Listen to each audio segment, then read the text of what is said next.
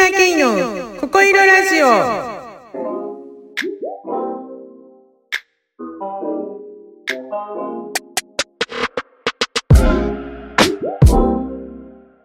こん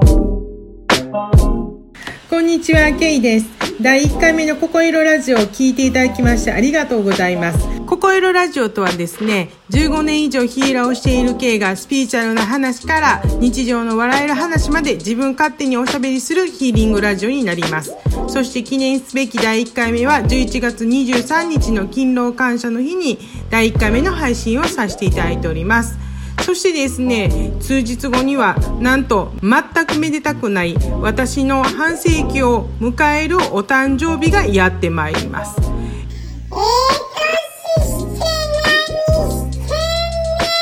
っていう話でございます。人生なんて楽しんだもん勝ち遊んだもん勝ちっていうふうに私は思ってますんでまあ、自分でもですね中二病ならぬ中年病だなと思いながらこうして一人で喋って YouTube とポッドキャストを配信しているわけです。まあ昔からですね変わってるって言われてる人間なんで私の周りはこういうことをしていてもですね何とも思わない人ばかりなんですけれども偉そうに言ってるんですけど友達ねそんなにいるわけじゃなくて2人ぐらいしかいないんですけれどもそれでも許容してくれる人がいるってことは良、えー、かったなと思っております。ちなみにですね、YouTube だけじゃなく、今回はポッドキャストもしだしたのはですね、音声コンテンツが私好きなんですね。前にもですね、YouTube で行ったことあるんですけれども、私ラジオ世代なので、私が聞いてたラジオっていうのは、オールナイトニッポンとかじゃないんですよね。ハイヤング京都っていう、えー、ラジオなんですけれども、KBS 京都がですね、昔やってた深夜ラジオなんですね。ちょうど私の時ってね、まだ売れ始めの桂文珍さんとか島田紳介さんとかが曜日代わりでパーソナリティやってた頃なんですけれども、結構すごい面白かったんですよね。ほぼ毎日聞いてたんですけれども、その時のパーソナリティにですね、実は坪井のりおさんというおっちゃんがいるんです。まあ、ちょっとエロ系のパーソナリティのおっちゃんがいたんですけれども、この間ですね、偶然ラジオの話になって、知り合いが現役でまだラジオパーソナリティしてるよっていうのを聞いてですね、まあびっくりしたぐらいなんですけれどもの、だってもうね、それ聞いてた頃からもう30年以上経ってますからね、まあそれぐらいラジオ世代だったっていうことなのかなと思います。で、まあ、その後ですね、FM802 が流行ってですね、その頃の DJ の方が今、FM 心に移動されていて DJ されてるんですけれども私ら世代の人って結構 FM 心聞いてる人って多いんですよね。そう考えるとですねラジオって安心感あるのかなと思うんです。まあ、特にですねコロナ禍になってラジオを聞き出したという人も増えてるような気がします。だから今音声コンテンツがブームになってきてるんじゃないかなっていうのもそこから来てるんじゃないかなと思うんです。誰かと気軽に話すことができにくかった中で、まあ、寂しさを感じることも皆さん多かったと思うんです。特にですね、家で一人でいたりとかするとやっぱり寂しいもんじゃないですか。で、まあ昔はですね、ラジオのつまみを回すとって言いましたけれども、いつもの聞き慣れた声が今ならね、スイッチを入れるだけで聞こえてくると、自分のそばで誰かが話しかけてくれているような、ぬくもりのようなものを感じるのかなと思います。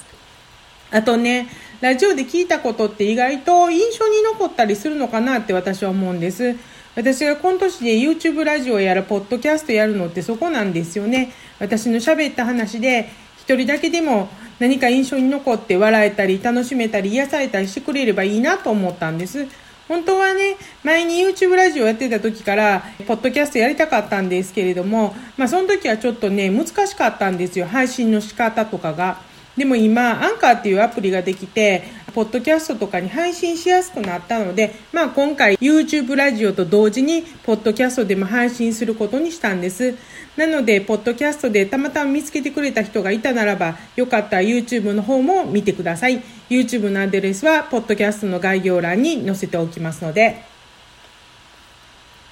で、今回ラジオするにあたって一つね、やめたことがあるんです。それは実はブログなんです。ノートでですね、少し書いてたりしてたんですけれども、ブログって意外に時間かかるんですよね。書くことが嫌いなわけじゃないんですけれども、読んでる人に分かりやすいように書くってなると、やっぱりすごく時間がかかって、結局、思ってることの半分ぐらいしか書けない感じになってしまうんです。でもね、私ね、せっかちな人間なんで、だったら喋った方が早いってなるんですよね。まあ今ね、喋ったことを文字起こしするっていう方法もあるんですけれども、まあそれはそれでですね、また考えなきゃいけないんで、字幕っていう形にするにしてもね。なので、まあそれはまたちょっと違うなと思って、喋った方がニュアンスとかも伝わりやすいですし、結局ね、結果的に書くのに時間かかるから、気が向かないとね、ブログ書かなくなるんです。だからね、今回 YouTube とポッドキャストやるにあたって、もうブログやめたんです。ブログ書いてることも喋ればいいんじゃないかってね、このラジオの原稿を書いてる時にふと思ったんですよね。だからこのラジオ、スピーチャーな感じだけでなく、普段の話もしていこうかなと思ってます。今日あった話とか、お客さんとした会話とか、昔あった話とか、アホみたいな話とか、前に YouTube で2人でやってたラジオとかはですね、質問される側だったんで、気づいたら結構かしこまって喋ってしまってたんですけど、私本来そんな人間じゃないんですよね。基本的にすごい雑な人間なんで、昔から声大きいって言われてましたし、焦ると早口になりますし、言葉もよろしくないタイプですし、一人で喋って一人で突っ込むようなタイプなんで、だから音声コンテンツするにあたりも自分の数をバンバン出していこうかなと思ってます。ちなみに音声だけでなく YouTube の動画の方も今後配信していきます。15年以上スピーチャル系の仕事やってるせいか私しか知らないことみたいなものもあるんですよね。私ね疑問に思うことがあると解明したくなるタイプなんです。結構推理マニアなんで。で、スピーチャーな仕事していく中で疑問点が出てくるとですね、私なりに研究したり検証したりしたことがいっぱいあるんです。その検証結果と世の中で言われているスピーチャーの内容って間違ってるっていうか、まあ合ってないことが結構あったりするんですよね。でも、スピリチュアルってだけで理屈が通らないこととか、おかしいことでもすごいって言われてたり、ハテナマークがつくようなことでも、スピリチュアルだからって、それで OK みたいになってたりするやないですか。それがね、なんでかね、有名な人が発言したことやったらもう特にね、結構それがみんな本当なんだって信じてるじゃないですか。それって結構私危ないことだと思うんですよね。だってどんな人でも話持ってますからね。スピーチャー系の人の場合はその盛り方がですね、魔法がかかったように聞こえてしまうような話も結構あるんですよね。だから本当に気をつけないと怖いと思うんですよね。だから私、スピーチャーの話とかをですね、えー、お客さんから聞いたりした時はですね、基本何でも疑うことから始めてるんです。そこにですね、理屈とか理論が合ってるかとか筋通ってるかっていうのを考えてるんですよね。だからお客さんからしたらね、話してるだけのになんでそんなこと言われんのって思うかもしれないんですけど、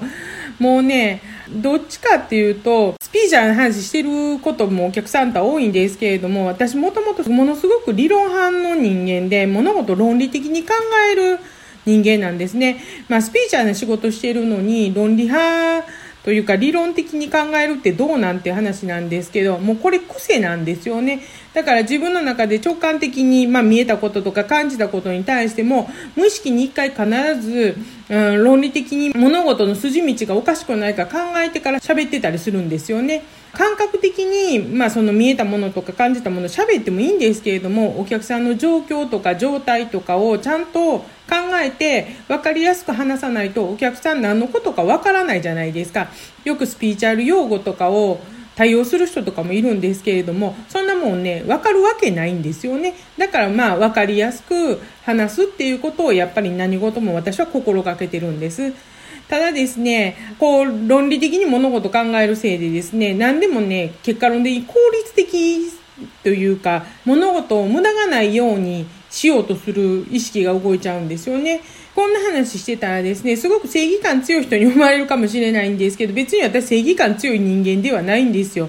なんて言うんですかね、筋が通らない話が嫌というか、自分さえ良ければいいっていう考えが多分嫌いなんだと思うんですよね。長年この仕事してたらですね、嫌な話とかおかしい話とか、まあそれにまつわるお金の話とかもよく聞くんですよね。心を癒すはずのスピーチャルで心の隙間につけ込んで傷つけられたり嫌な思いさせられてたり、あとお金とかを騙されてる人が多いなってやっぱり思うんですよね。だからある意味そういう心の隙間につけ込んでいくやつに戦いを挑むために YouTube やらポッドキャストしてる感じなんですよね。まあこれを正義感と言われたら正義感なのかもしれないんですけれども、心の隙間につけ込まれちゃダメだよって、本当ってこういうことなんだよって、一瞬で変わる魔法なんてないんだよっていうことをですね、言いたいんです。まあもしね、でも私スピーチャル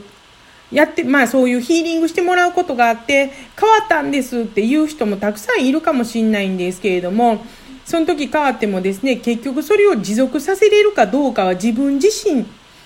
自分次第なんだよってことに気づいてほしいんですよね。スピーチャルってね、ある意味ダイエットと一緒なんだと私は思うんです。高いお金出してヒーリングやらしてもらってもですね、結局変われるかどうか自分次第なんだと思うんです。ダイエットで高いサプリ飲んだりとかね、エステやら行ってその場は痩せてもですね、結局爆食いしてりゃ痩せないのと一緒だと思うんです。スピーチャルとか占いもそうかな。何かをすることで変わるきっかけを作ってあげたり、サポートしてあげたり、まあ、気づいてもらうための手助けしか結局できないんですよね。すべては、まあ、残念ながら自分次第っていう話になってしまうんです。で、よくですね、まあ、最近スピーチャルとか気づいてもらう必要があるかっていうとですね、人間ってね、気づかないと変わることができないからなんですよね。気づいてもらう必要があるっていう話をよくしてるんですけれども、アメリカのですね、心理学者のウィリアム・ジェームスっていう人の言葉なんですけれども、まあ、心が変われば態度が変わる、態度が変われば行動が変わる、行動が変われば習慣が変わる、習慣が変われば人格が変わる、人格が変われば運命が変わる、運命が変われば人生が変わるっていう言葉があるんですね。これ、あの、亡くなった野村克也さんとかもすごい好きな言葉って言われてたんですけれども、私はですね、長年この言葉のようにですね、お客さんと一対一で向き合いながら変わるきっかけ作ったりサポートをしてきたんですよね。で、私のおかげっていうより皆さん自分で頑張っていいように運命変わっていってるから、それをやっぱり横で見てる中でですね、たくさんのいろんなものを私もインプットしてきたものがあるので、今度はですね、そのインプットしてきたものを幅広くアウトプットすることによって、いろんな人に気づいてもらったり変わってもらうきっかけにしてほしいと思って、この YouTube とポッドキャストを始めたわけなんです。まあね、そんな風に偉そうなこと言ってますけど、私成人君子でも何でもなく、ただの変わった中年病のおばちゃんなんで、一人でも私の YouTube 見たり、音声聞いてくれたりして、笑ってくれたり楽しんでくれたらそれでいいと思ってるんです。人生笑うことが一番大事だと私は思うんで。で、なんで今頃からの本格スタートかっていう話になるんですけれども、一応ね、9月から一人で YouTube やることになってずっと準備してたんです。どんな準備してたのっていうとですね、もうね、パソコン買うところからです。もう本当に初期段階ですね。一応ね、普段ノートパソコン持ってて使ってるんですけど、いざ動画編集できるのかってなるとですね、スペックが微妙な感じなんですよね。多分編集ソフト入れて編集したら落ちるか動き相当重くなりそうな感じだったんですよね。でそれにね編集するとなると家に持って帰ることになるなって考えた時に今使ってるノートパソコンって持ち歩くこと想定してないんで重いんですよね。しかもねもう一つ問題があってですね家ねネット環境ないんです。仕事もなんだかんだでセッションしている以外はパソコンしていることが多いので家にネットあると絶対に仕事しちゃうからあえて今の家に引っ越した時にですねネット回線引かなかったんですよ。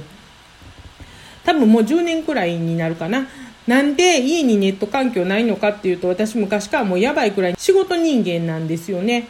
働くの好きなんです。20年以上前にですね、正社員で働いてた時に今でいう副業をしてたぐらいに働くの好きなんです。しかも2つもやってたんですけれどね。あ、20年以上じゃないな。30年前か。ね。そう考えるとですね、30年前にすでに時代の先端行ってたって感じですよね。まあ会社で平日残業してですね、週2、3ぐらい夜カラオケパブって昔あったんですけど、バイトしてたんです。あと土曜日もですね、土日もですね、喫茶店でバイトしてましたもん。なんでそんなに働くのってよく言われてたんですけれども、あの頃ですね、働くのが趣味みたいな感じだったんで、まあ楽しかったんで働いてたんですけどね、サービス業なんでいろんな人とも出会えるしね、で、別にね、欲しいもんないからお金は貯まったんですけれども、だからお金貸してってよく言われましたけどね。まあ貸しませんけどね。で、まあその頃から変わってたというか、うーん、まあ子供の頃から変わってたんですけれども、結婚する気とかもね、全然なかったんですよね。その頃。20代初めぐらいですよねだから25歳か30歳ぐらいでカフェでもしようかなって思ってたんですよね今流行ってるようなカフェですよねでその時代ってね喫茶店しかなかったんです。ほんまの普通の喫茶店ですね。でその時代にカフェやろうと思ってたんです。もう今あの流行ってるようなカフェです。だから喫茶店でバイトしてたんもそこがあったんです。もしあの頃ですねカフェやってたらそれも時代の先端行ってたかなとは思うんですけれどもそう考えると私あの副業もやってカフェもって考えると先見の目あるかなとは思うんですけれどもまああの実際思ったまんまね30年、まあ、20年ぐらい前でもやってたら副業もカフェも今ね流行りだしてるんであの先端行き過ぎてて時代追いついてなかったんで潰してたかなとは思うんですけれども。ちなみにですね、もちろんその頃会社には内緒ですよ。一応一部上場の会社だったんで、会社だったんでっていうのは過去形なのはバブル崩壊で倒産しちゃったからなんですけどね。潰れたから結果的に今ここで YouTube とポッドキャストをやってるっていうことなんですけど まあそう考えるとね人生なんてどこでどうなるかなんて分かんないもんやなって思うんですよ。つくづく。なのでみんな自分のしたいことやった方がいいですよって本当に思います。でああパソコンの話ですね。うちの旦那さんもですね、仕事が気になっていいネット関係あるとですね、仕事しようとしてしまうタイプなんですよね。だからあえて家にはですね、ネットもパソコンも何もなしにしてきたんです。でもさすがにですね、編集とかするのなら、家に持って帰らないと無理だなって。編集って時間かかりますしね、今でも時間足りないくらいなので、パソコン家に持って帰れるぐらいの軽いのじゃないと無理だなと思って、結局いろいろね、パソコン調べて、えー、考えつつ、で、まあ結果論的にマウスのノートパソコンにしたんですけれども、買ったのはいいんですけど、今度ね、家でネットどうしようかってなったんですよね。でもよく考えたらですね、携帯使い放題にしてるんで、テザリングできたなって思い出したんで、もうそれで十分時間賄えたんで、解決しましたよね。だからもう家ネット引かなくて済んだんです。で、そうこうしているうちにその時点でもうね、9月の中旬ぐらいになってたんです。でとりあえずですね、編集の練習やら今後の方向性を一人で考えてたんですけど、実はそれまでにね、撮ってたカードリーディングの動画が結構あったんですよね。だからせっかくね、撮ったのにお蔵入りするのももったいないなと思って、本格的に指導するまで前に撮ってあったカードリーディングの動画をずっと配信してたんです。出しときゃね、誰か一人ぐらいの役には立ってくれるかなと思って。そのカードリーディングの動画のストックがなくなるのがちょうどですね、えー、この間だったんです。うん、なので、まあ、自分の切り替えに誕生日前だったのもあって、まあ、ちょうどいいかなって半世紀行きましたからね、まあ、勤労感謝の日に切り替えるのも何かの縁かなと思って今日から YouTube のラジオとポッドキャストの配信を始めたんです。ということでですね、まあ、本日から毎週火曜日の7時公開で「ここいろラジオ」を配信していきたいなと思っております、まあ、中年病の変わったおばちゃんの話を聞いて人と違ってもいいんだ。今を楽しく笑うことができれば人生なんとかなるんだって思ってもらえるようなラジオをお送りしたいと思っております。ではまた火曜日に会いましょう。さようなら。